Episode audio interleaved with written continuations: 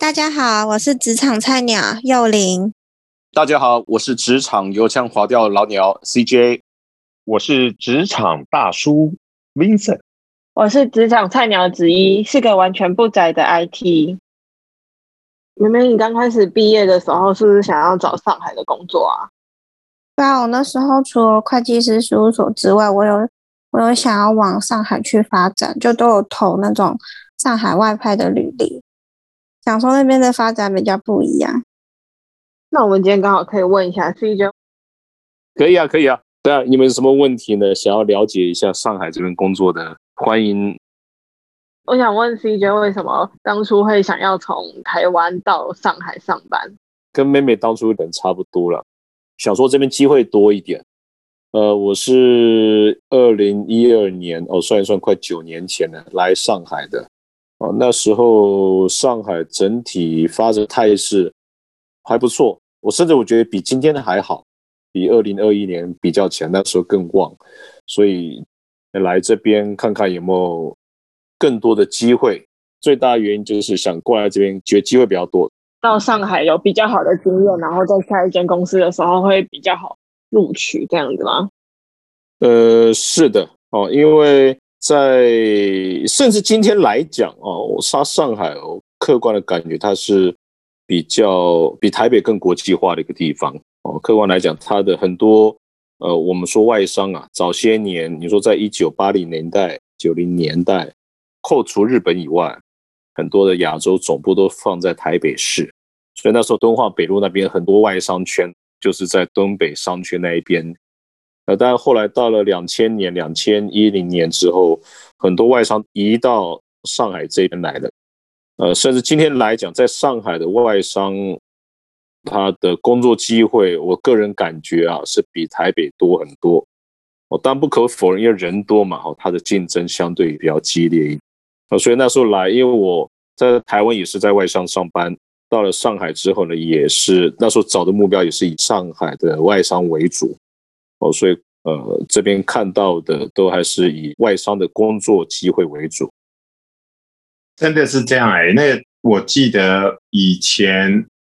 啊，我们就是先开始整个大中华地区的总部放在台北，然后渐渐的香港，再来就到上海。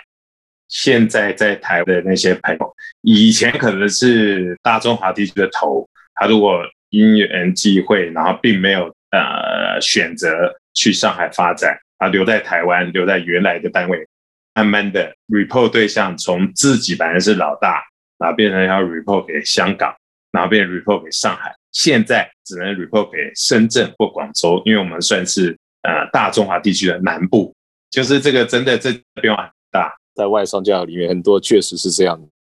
啊，台湾有所谓的边缘化吧，或者是县县级化，或者这个地区直接慢慢就变成这种好像第二线城市或第三线城市的感觉。是是，觉得是很不同的。所以其实去上海有点像是追随潮流的感觉吗？或者感觉就是在东京、伦敦这种国际大都市的环境，还有你接触的市场。呃，你的对于市场的那种想法，然后都是要更有那种大城市、大都市那种那种国际观的感觉，会不会是这样？呃，确实，上海它跟台北比起来，是这几年给我感觉是在跟国际接轨方面是更接触多了。呃，一个个人经验来看，日常生活，嗯，街上的老外，台北街头比上海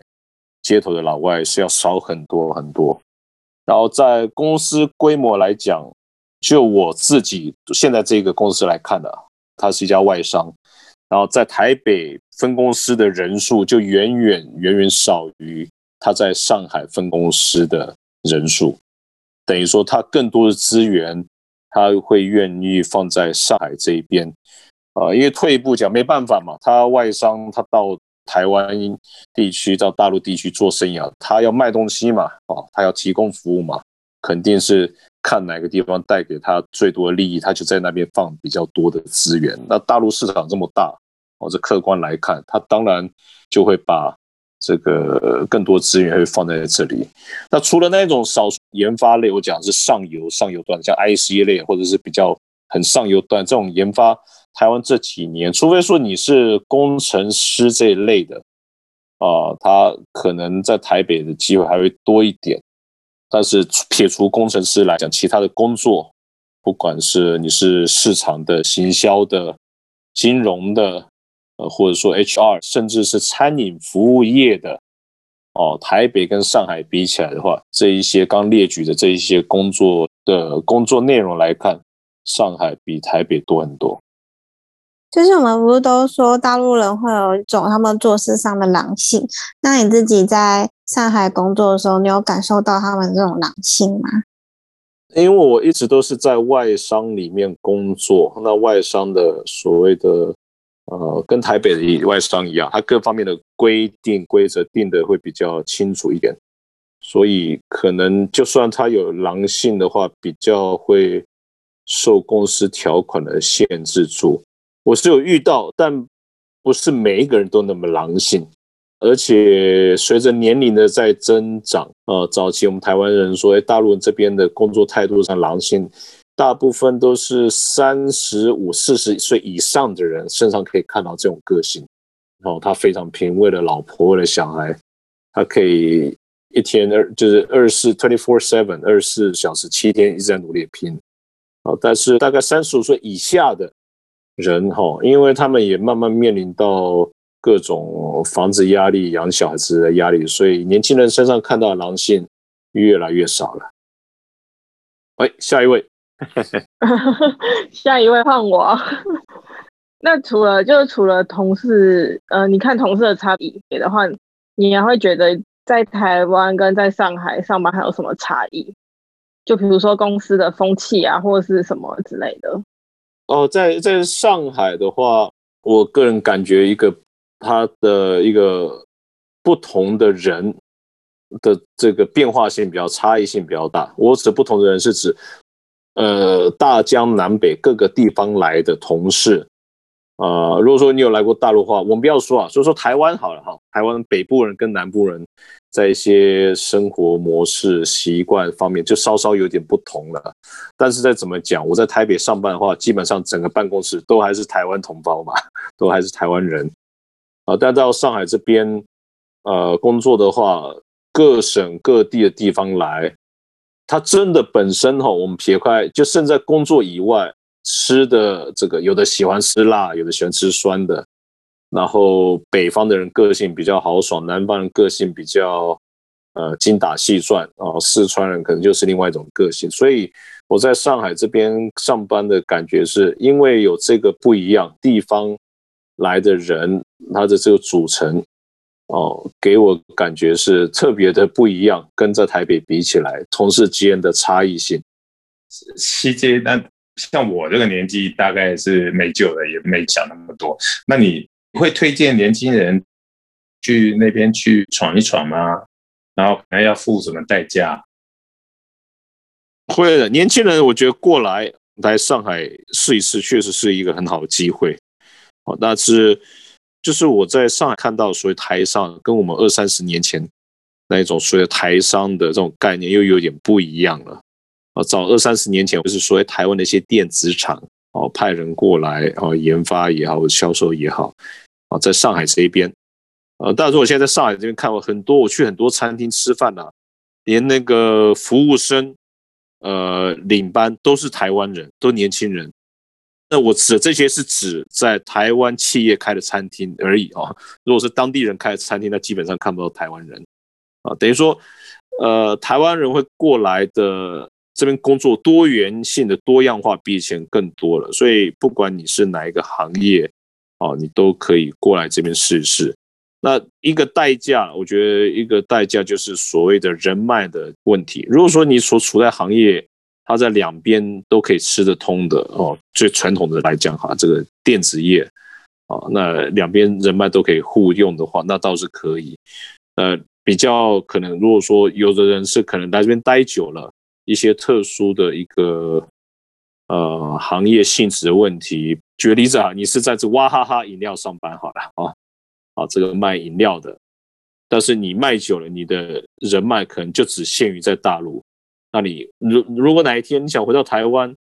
那它的代价可能就是你用不到这些你的人脉了。那反过来，也就是说，你过来的代价就是你失去了在台湾同一个时间可以建立人脉的机会。所以这是一正一反，看你自己啊怎么去打算，你一未来想在留在哪里去做长期的发展。嗯，现在网络越来越发达了，那如果说各位朋友有机有这个想法到大陆来，到上海，特别是哦来这边工作的话，呃，在 LinkedIn 上面其实很多工作都可以在上面找到机会。所以台湾人是从二零一八年拿台胞证到上海或者说大陆的话，基本上就不需要工作签证啊。如果说你是要来这边长期工作的话，呃，而且我个人是觉得啊，因为台北、上海很近哦，坐飞机你要是松山飞虹桥的话，一个小时多一点哦，不比你从高雄搭高铁来台北，呃，多那么时间上是差不多。对我来讲。哦所以一直我一直感觉就是到上海工作，就好比是我们爸妈那个年代从中南部啊上来到台北工作，然后定居，我觉得这是一样的概念的。朋友，如果说你有机会来上，有想要来上海工作的话，其实也不要给自己太大的心理压力、太大负担啊。其实来上海工作就好比是你从台北到高雄去，或者是反过来哦，你就是换一个地方，从一个城市到另外城市去工作。两边上海、台北的这个成熟度来讲，基本上也都差不多了，所以也你也不用太担心有所谓的太大的文化落差等等等等的。你就想来就过来试试看，啊不喜欢那就回台湾了。二三十年前我可以确实啊，要是你二十年前来上海大陆工作，那你心里要有点准备哦，这边的环境、这边的人、这边的习惯、这边的乱七八糟的东西。但是你二零二一年现在你要过来的话，嗯嗯嗯，你你不用做什么心理，你就是你就是你就是等于是台中到高雄，台中到台北上班，就这样子啊，你不会想太多。唯一的会考量就是哦，我家人怎么样？除了那个之外，真的不用想太多。呃，包括这几年在上海工作感受，上海跟台北之间落差越来越少了啊，那有某几部分还超过台北了。所以，朋友，如果说你想要来上海上班的话，其实不需要给自己太大的压力啊，所以也不用想太多。所以，姐姐或妹妹，如果说你们呃希望今天分享完之后，你们有机会到上海来的话，我个人是觉得，我鼓励你过来看一看哦，这边或许有一些不同的、不同的新发现，在这个城市里面。还有什么问题吗，姐姐妹妹？没有了。没有，他们要准备买机票，不过对，对，要买机票，马上就过去了。那你等等 哦，不见不散哦，等你们哦。啊啊，拜拜啊，拜拜，拜拜，拜拜。